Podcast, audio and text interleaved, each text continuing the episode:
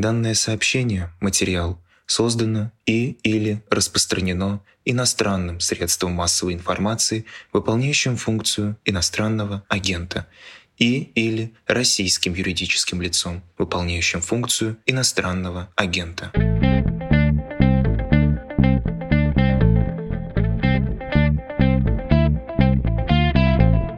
Здравствуйте, вы включили «Что случилось?» Подкаст «Медуза» о новостях, которые долго остаются важными. Сегодня новость с заголовком в одно слово и в два слога «Буча». У микрофона Владислав Горин. Хочется, если честно, добавить, к сожалению, редко себе позволяю такой необъективистский подход, но обстоятельства, знаете ли, тоже невозможные прежде. Кажется, сейчас нужно попробовать дать тому, что произошло под Киевом, именно строгую юридическую оценку, безэмоциональную, а заодно поговорить о том, как расследуются и преследуются военные преступления, что это за категория, чем она отличается от других, связанных с конфликтами преступлений, описанных в национальном и в международном праве. Все объяснит нам сегодня глава международной практики Международной правозащитной группы «Агора» Кирилл Каратеев. Кирилл, приветствую. Добрый день.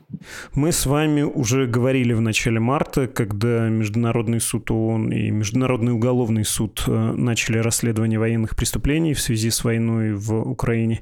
Может быть, потребуется повторить кое-какие объяснения, но, боюсь, это неизбежно и необходимо будет сделать.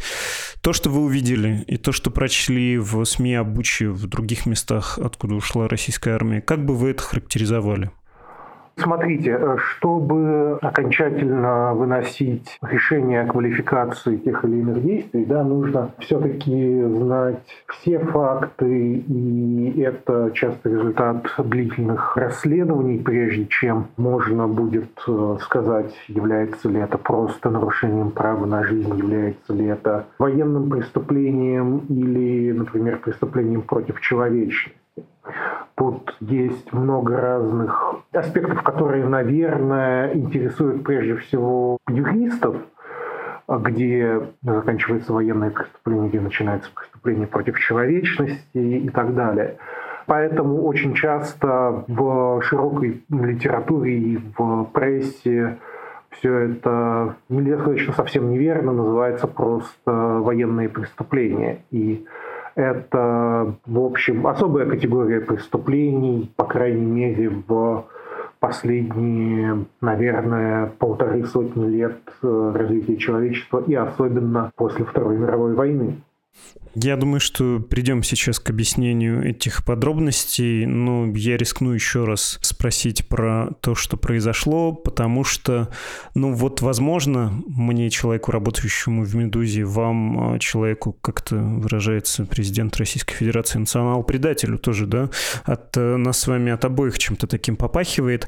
Все очевидно, а кому-то может показаться, что произошедшее не так уж очевидно. Хронологически, как все было, если судить по средствам массовой информации, по телеграм-каналам, по сообщениям официальных сторон, было примерно так рискну сделать некоторое обобщение, но оговорюсь, что кое-что здесь может вызывать сомнений, но, если честно, для полного опровержения никаких предпосылок нет. Итак, в начале марта под Киев пришла армия Российской Федерации, можно сказать, заняла, можно сказать, оккупировала. Спустя примерно месяц армия отступила, прошло какое-то время, и украинская сторона и международные журналисты сообщили о массовых убийствах в Буче и других местах. Был назван зафиксировано число погибших 410 человек, будет, наверное, больше. Есть снимки явно мирных людей убитых, есть свидетельства бессудных казней, есть свидетельства массовых захоронений, заявления о жертвах были и до, очевидцы об этом сообщали, но теперь картина стала вот такой по-верещагински широкой. Мировое сообщество, буквально генсек ООН говорит о необходимости расследования, российская сторона заявляет о фальсификации и, цитата, чудовищной провокации операции украинских радикалов в Буче. Эта формулировка для ООН, кстати, была сделана по поводу Совбеза. А еще Следственный комитет России завел уголовное дело в связи с распространением фейков, и я процитирую по интерфаксу, в целях дискредитации российских военнослужащих Министерство обороны Украины распространило по западным СМИ видеозаписи, снятые в городе Бучи Киевской области, как доказательство массового уничтожения мирных жителей. Ну и дальше, согласно данным Министерства обороны РФ, все опубликованные киевским режимом материалы о преступлениях российских военнослужащих в указанном населенном пункте не соответствуют действительности и имеют провокационный характер. Возвращаясь вот к нашей с вами точке зрения, как вам кажется, если попытаться отстраниться от симпатии и антипатий, все, что уже приведено, все, что известно, оно заслуживает рассмотрения, внимания или нет? люди, которые говорят, что ой, это военная пропаганда, это может быть подделкой. Есть ли у них основания хоть какие-то для того, чтобы так утверждать? Мой ответ был бы отрицательный потому что помимо того, что мы видим достаточно доказательств, достаточно информации для того, чтобы со всей очевидностью сказать, что люди были убиты, это требует расследования, мы ведь также живем не в безвоздушном пространстве, а в пространстве, где были Старопромысловский район Грозного, а до этого Самашки, а потом через некоторое время, через несколько дней после Старопромысловского района было село Катырюрт, в котором расстреляли около 60 мирных граждан, российский ОМОН, да, в общем, мы видим, что российская армия и российские власти в целом не впервые прибегают к этой цепи действий. Сначала расстрелы гражданского населения, Потом заявление о том, что это сделал кто-то еще, собственно. Давайте вспомним новые ауды. 5 февраля 2000 года – это пригород Грозного. Грозный только что освобожден от э, боевиков и полностью разрушен. В это время туда заходят сначала военные, затем ОМОН, а люди в это время выходят из подвалов, где они прятались от бомбардировок. И сначала это происходит в Старопромысловском районе еще в конце января, а потом и в других районах. И вот это доходит до Новых Холдов, другого пригорода. Российские военные там расстреливают 60 мирных граждан. И официальная версия властей, хотя в их следственных документах мы видим а, упоминание ОМОНа, мы видим показания потерпевших, которые выжили, но мы видим также заявления, в том числе сделанные Европейскому суду по правам человека, не убившие Европейский суд по правам человека, о том, что это были какие-то неустановленные лица и, возможно, боевики, кто убил мирное население. Но на самом деле никаких доказательств этому никогда не существовало. Поэтому все это на самом деле очень похоже на то, что мы видели в Чечне, и поэтому скажем так, само по себе знание об этом не служит доказательством, но оно заставляет нас, наверное, все-таки думать, что такой случай не первый и что есть определенная матрица действий, в которую, к сожалению, то, что произошло в Буче, укладывает. В таких случаях бремя доказательства на ком лежит? Презумпция невиновности, она вроде бы не отменяется. То есть, когда российская сторона говорит и будет говорить, а вы докажите, и еще докажите, что это не фейк, что вы не сами положили эти тела, как они там формулируются, не свернувшиеся за несколько дней кровью, насколько юридически это будет сильная позиция? Ну, говорить российские власти могут все что угодно. Давайте вспомним массу заявлений, например, после того, как был сбит MH17, они до сих пор идут, несмотря на все доклады, несмотря на все полученные доказательства. Поэтому вопрос же здесь а, в том, кого мы убеждаем. Да, мы убеждаем российские власти, наверное, их нельзя будет в этом убедить. Или мы убеждаем какого-то нейтрального арбитра. Это может быть Европейский суд по правам человека, это может быть Международный уголовный суд, это может быть, э, наконец, украинский или российский суд. Потому что абсолютно точно украинский и, скорее всего, российский суд будут иметь э, компетенцию рассматривать дела, связанные с расстрелом мирного населения в Буче. Соответственно, это может быть какой-то суд, созданный для рассмотрения конкретного дела или группы конкретных дел, как это было с э, множеством э, международных трибуналов в разных частях света. Поэтому для такого нейтрального арбитра, если мы говорим про уголовный процесс, то есть презумпция невиновности и время доказывания на обвинении для Европейского по правам человека это все-таки несколько иной стандарт доказывания, но и по результатам решения Европейского суда по правам человека никто не садится в тюрьму. Да? Все-таки садится в тюрьму человек после приговора в уголовном процессе. Опять же, мы в самом начале, я думаю, что при аккуратном и дотошном расследовании не будет э, большой проблемой собрать доказательства, которые приведут к, по крайней мере, установлению виновных, по крайней мере, подлежащих привлечению к суду. Уж э, сможет ли сторона обвинения в этом деле получить в свое распоряжение обвиняемых, чтобы они предстали перед судом, это будет другой большой проблемой, в частности, например, для Международного уголовного. Я еще, наверное, потом спрошу про то, кто должен вести расследование, чтобы это, опять же, было убедительным. Все понимаю, но воюющая страна, воюющее общество и государственный аппарат — это, наверное, тоже не самая независимая да, вещь в таком сложном деле. Давайте определимся с понятиями. Можете просветить, что значит военные преступления? Вы уже немножко про это начали. Чем это отличается от преступлений против человечности? Ну и давайте я сразу процитирую президента президента Зеленского, который в интервью CBS сказал, что это геноцид уничтожение украинского народа. Геноцид с точки зрения права я бы тоже определил. Да, тут на самом деле есть определение для каждого из понятий в международном праве, и они, в общем, относительно бесспорны, и юристы будут, конечно, до деталей уточнять некоторые границы, но, мне кажется, согласны принципиально. Смотрите, военные преступления – это преступления, которые всегда совершаются в вооруженном конфликте. То есть, если есть вооруженный конфликт, то ряд нарушений в вооруженном конфликте всегда будет военным преступлением.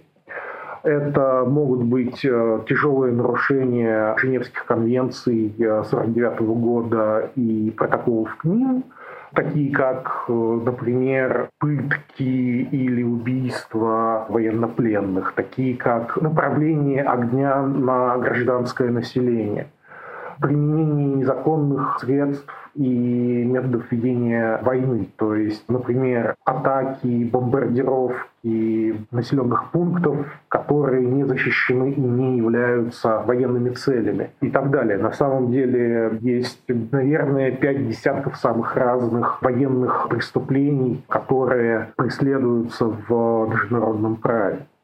Соответственно, преступление против человечности – это преступления, которые не обязательно требуют вооруженного конфликта, но которые всегда являются частью широкомасштабной систематической атаки против гражданского населения. Да? Преступление против человечности всегда преступление против э, гражданского населения, но только тогда, когда это широкомасштабная или систематическая атака. Да, это может быть убийство, это может быть э, порабощение, пытки, насильственное исчезновение, апартеид и так далее. И здесь на самом деле не всегда есть э, вооруженный конфликт, но очень часто есть э, действительно широкомасштабные преследования гражданского населения. И, наконец, геноцид – это очень специальное преступление, которая заключается в том, что виновный совершает действия по уничтожению группы с целью именно уничтожить группу. То есть э, это убийство, это физический или психологический вред, э, это условия невыносимые для жизни и так далее в отношении национальной, то есть определенной по гражданству, этнической, то есть определенной по национальности, расовой или религиозной группы, но именно с умыслом уничтожить эту группу, так называемый специальный умысел. И значительное количество дел по геноциду всегда упирается в доказывание того, был ли специальный умысел уничтожить группу полностью или в части.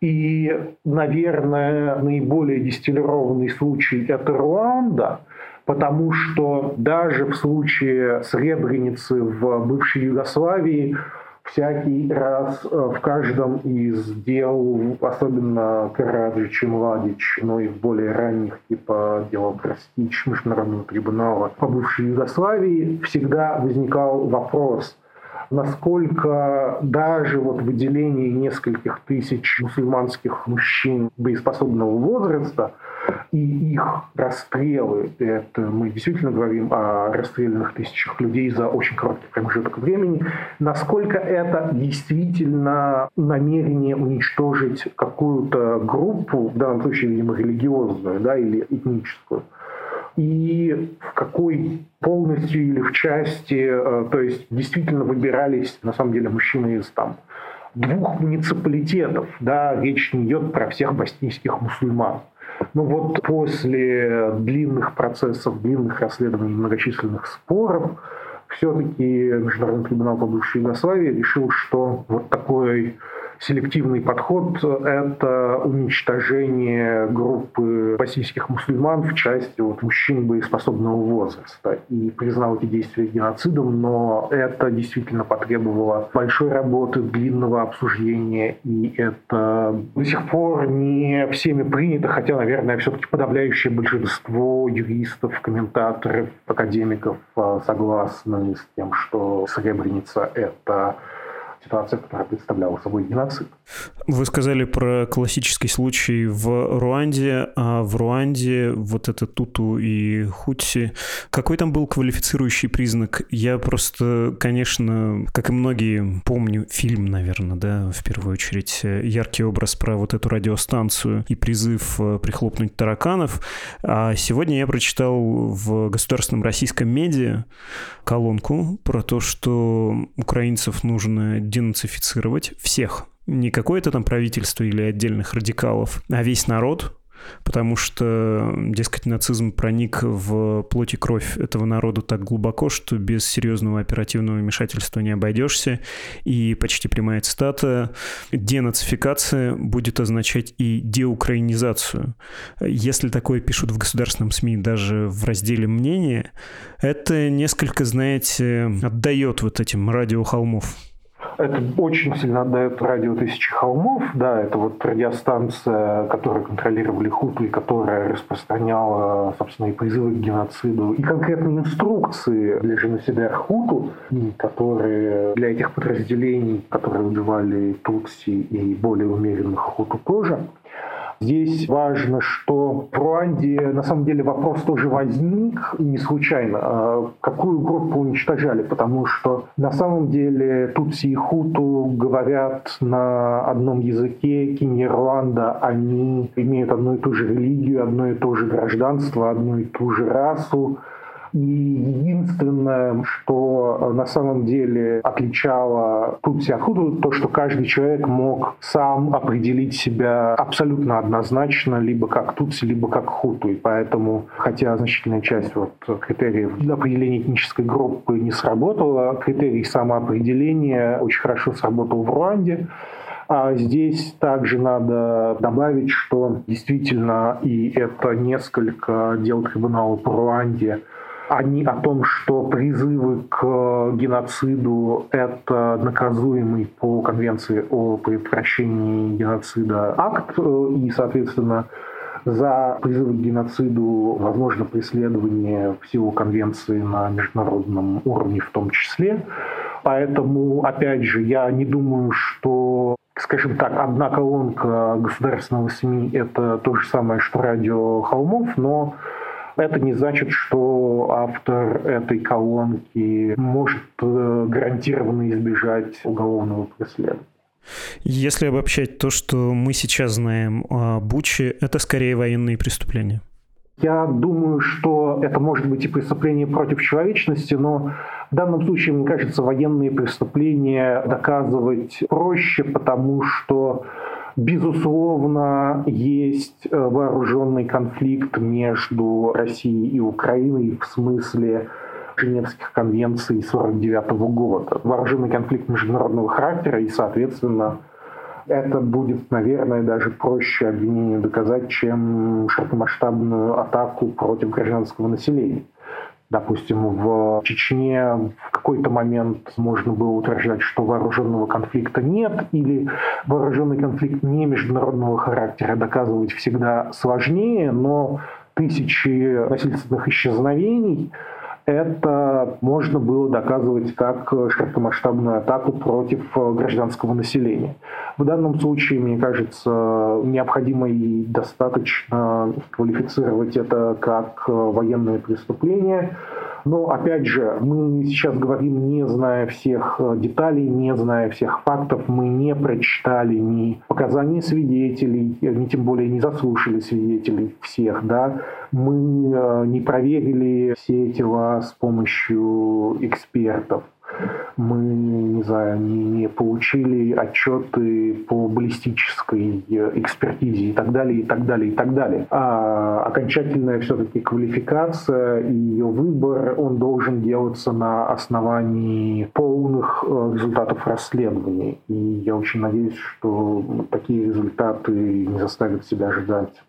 Давайте тогда смотреть на аналогию и про расследование. Многие говорят о том, что нужно провести независимое международное расследование. Если я ничего не путаю, и Генсек ООН сказал про это тоже. Хотя вот я сейчас засомневался на секунду, не сказал ли он просто о выяснении всех фактов. Как это делается в идеале и как это случается на практике? Кто должен расследовать, как доказывать, кому приносить?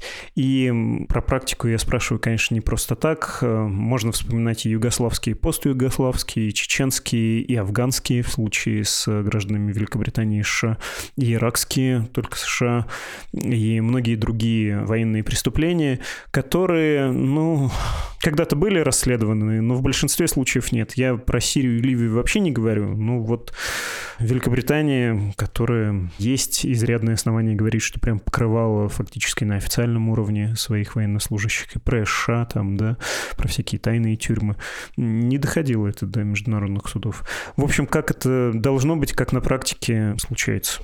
Формы расследования самые разные. Даже сейчас в контексте российско-украинского конфликта есть расследование Международного уголовного суда, и оно может привести к ордерам на арест и к процессам, если прокурору когда-либо удастся заполучить потенциальных обвиняемых в следственном изоляторе Международного уголовного суда в Схевенингене.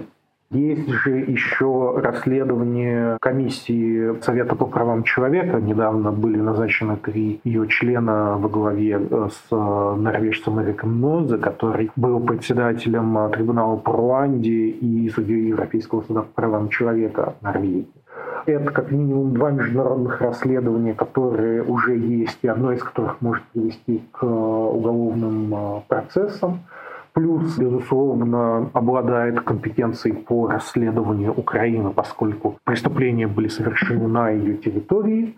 Также, естественно, Россия обладает компетенцией по расследованию этих событий, поскольку с э, наибольшей степенью вероятности эти преступления были или могли быть совершены гражданами России можно учредить еще какой-нибудь отдельный механизм, как это часто делалось, э, особенно до появления Международного уголовного суда, с созданием специальных трибуналов.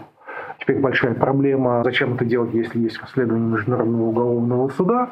Но на самом деле, помимо этого органа, есть широкое разнообразие самых разных практик. И здесь, конечно, Руанда и Югославия наиболее известны, но есть был, по крайней мере, специальный суд по Сьерра-Леоне, был механизм по Восточному Тимору, был специальный трибунал по Ливану, который осудил заочно обвиняемых в убийстве Рафика Харири.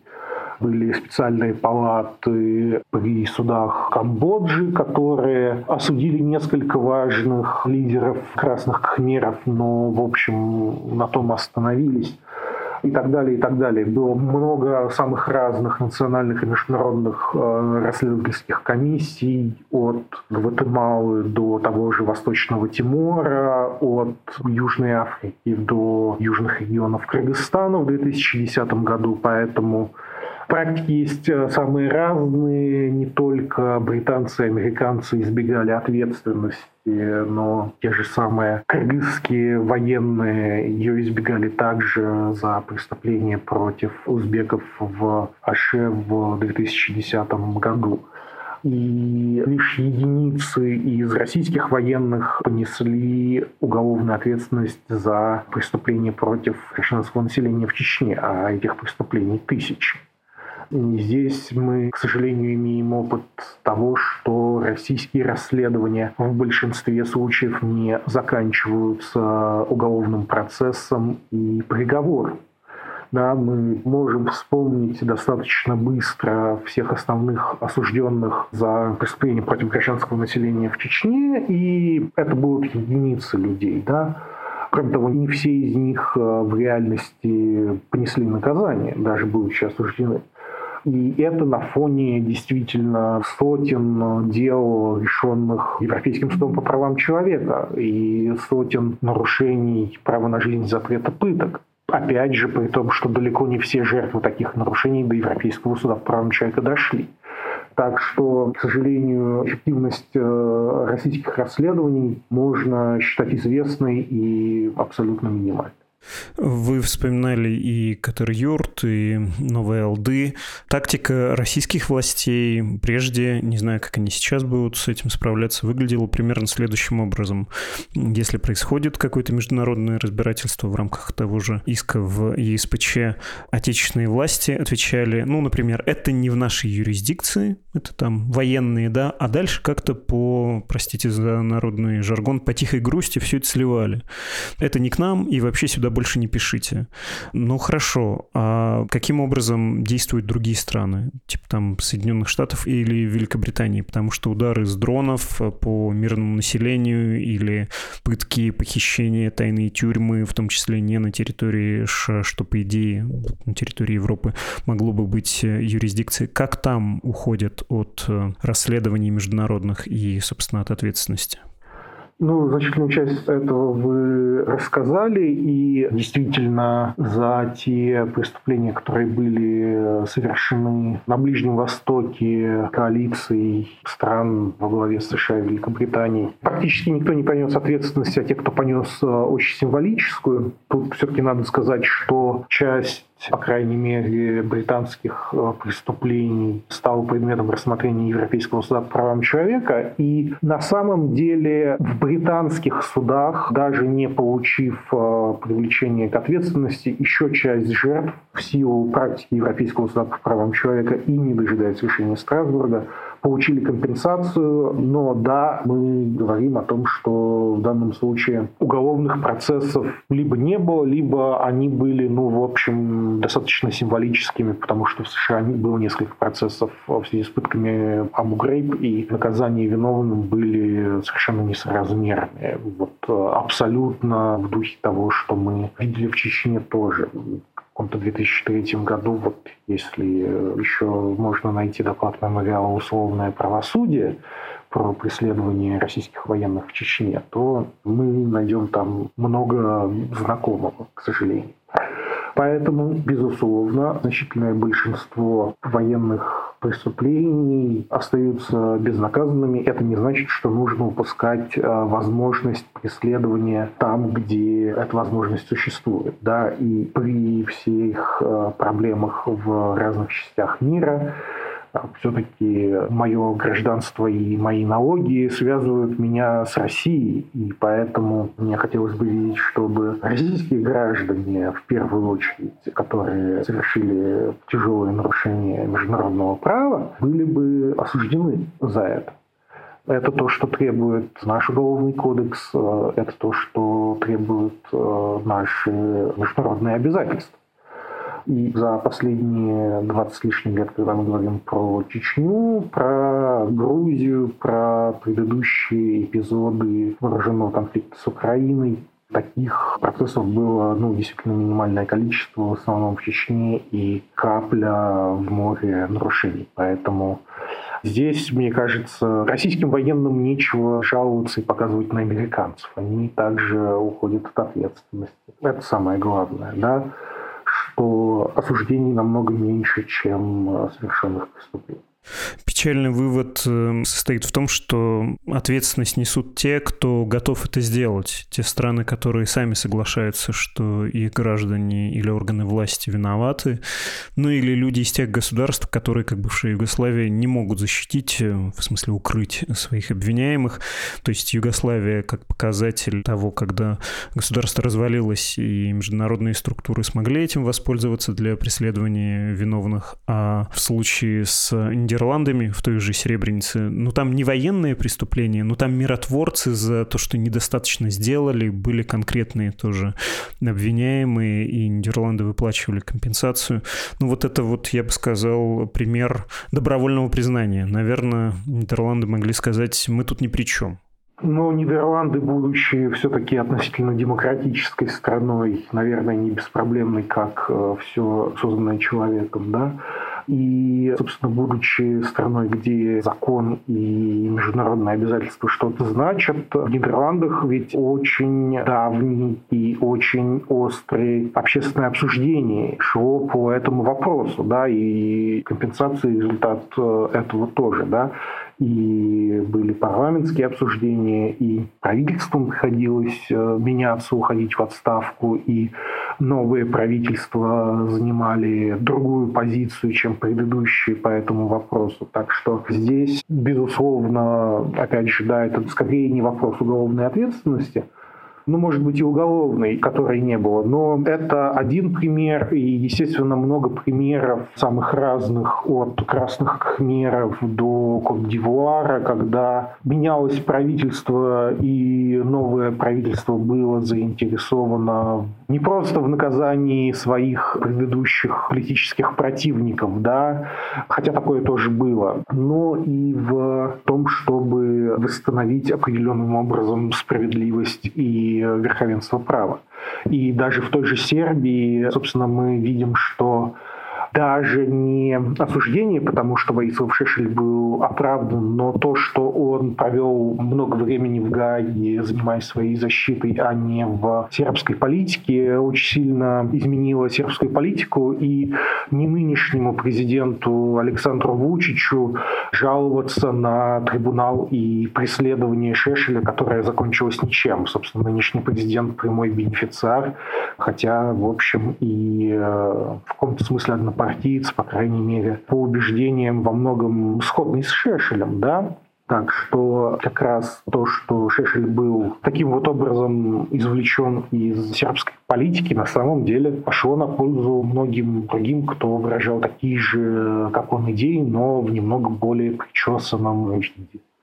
То есть здесь нет какой-то дороги с односторонним движением практики совершенно разнообразны, и провал в одном месте не всегда будет означать провал в другом, так же, как и успех, к сожалению.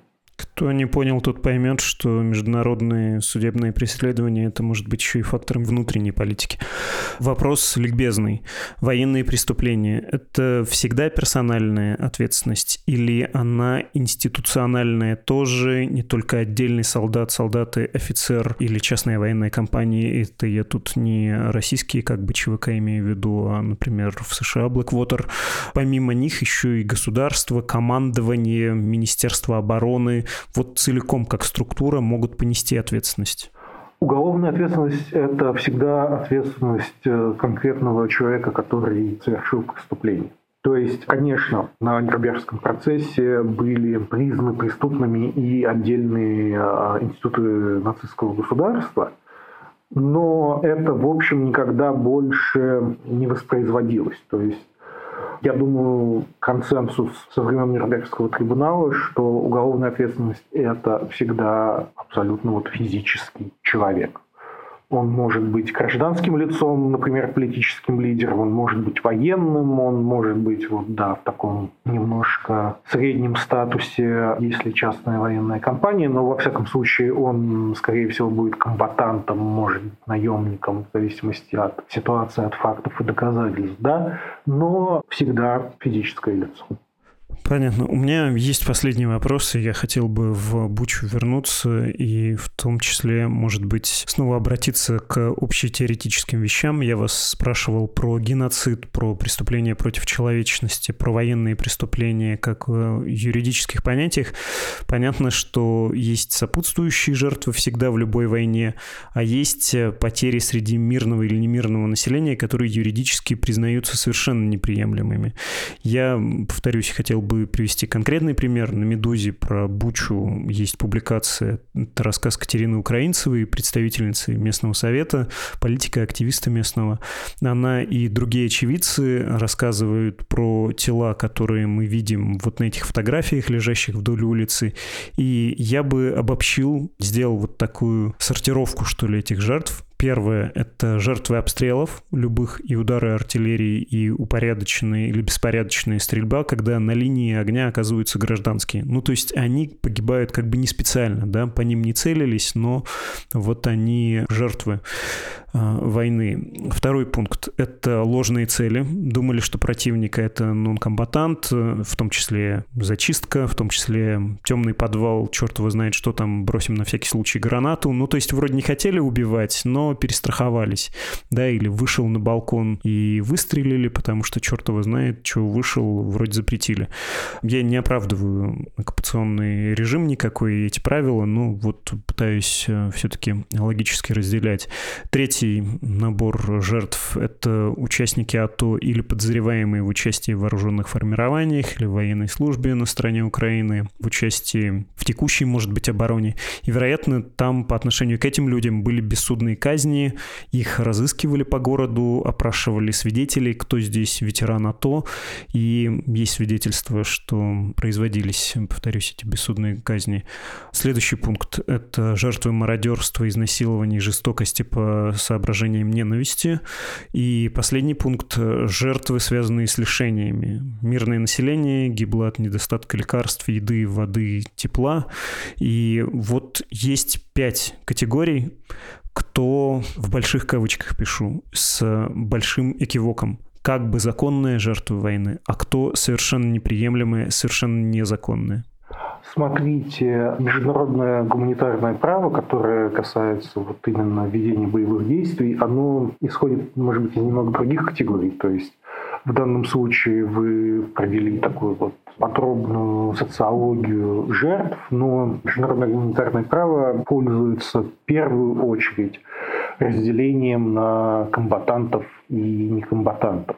И комбатант, лицо, принимающее участие в вооруженных столкновениях, в вооруженном конфликте, в вооруженных действиях, да, оно является правомерной военной целью.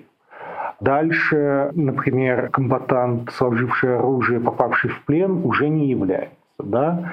Вообще любой человек, сложивший оружие, находящийся вне боя, даже если он в остальном подходит под определение комбатанта, обладает определенной защитой. Да. Есть э, гражданское население, которое защищается также дополнительно, и хотя действительно международное гуманитарное право допускает, что определенных случаях могут быть сопутствующие жертвы, важно изучать вопрос о том, какую цель действительно преследовала та или иная военная атака, действительно ли эта цель являлась правомерной военной целью или нет, действительно ли были приняты меры для того, чтобы гражданское население было затронуто, действительно ли было применено то оружие, которое не чрезмерно для достижения правомерной военной цели. И все это может э, выглядеть как схоластика, все это может выглядеть как то, что прокуроры приходят за военными, додумывая за них там несколько лет спустя.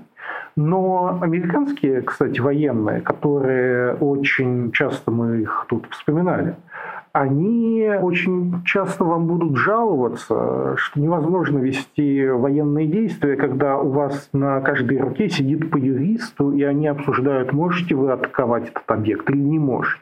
Поэтому при э, всей абсолютно справедливой критике действий США надо понимать, что это государство, которое обращает внимание на применимые правовые нормы и, да, вешает на своих генералов по юристу с каждой стороны. Они не всегда бывают добросовестные, они не всегда бывают независимые – но, тем не менее, я не видел, чтобы что-то подобное происходило при принятии решений российской армии. Да? И хотя я никогда не был внутри, вот материалов уголовных дел я видел, наверное, хорошую сотню по Чечне. И по Беслану тоже. Да?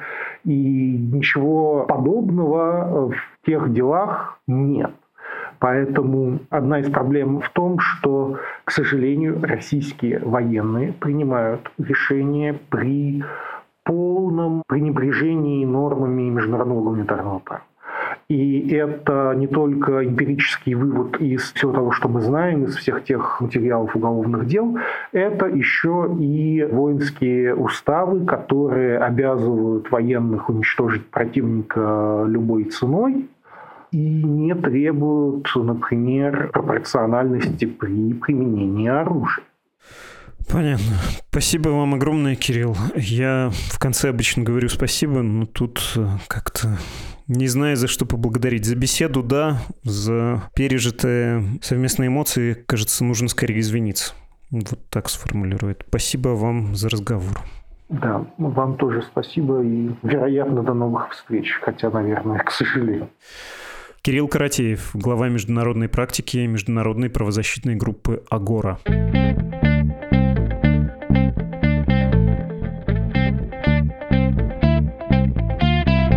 За начитку объявления об иноагентстве в самом начале эпизода спешу сказать спасибо нашему слушателю Георгию за добрые слова и ваши пожертвования. Тоже большое спасибо. Привет вашим преподавателям, которые держат удар. Понимаю, насколько это непросто в современной российской высшей школе. Большие они молодцы. Это я, понятно, говорю с вами, не читая вашего письма из соображений безопасности, но я думаю, остальные слушатели тоже поняли интуитивно, о чем идет речь. Всем, кто хочет поддержать «Медузу», Напоминаю, есть страница support.meduza.io и для иностранцев, ваших знакомых, друзей, есть отдельная страница save.meduza.io, там информация по-английски.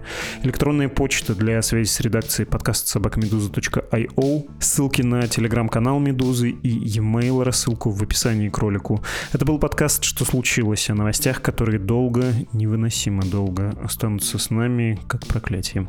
Если что-то и обнадеживает, это то, что мы с вами еще друг друга увидим, мы есть друг у дружки, и новые встречи все-таки как-то, наверное, скрасят наше нынешнее странное, а местами невозможное, что ли, существование.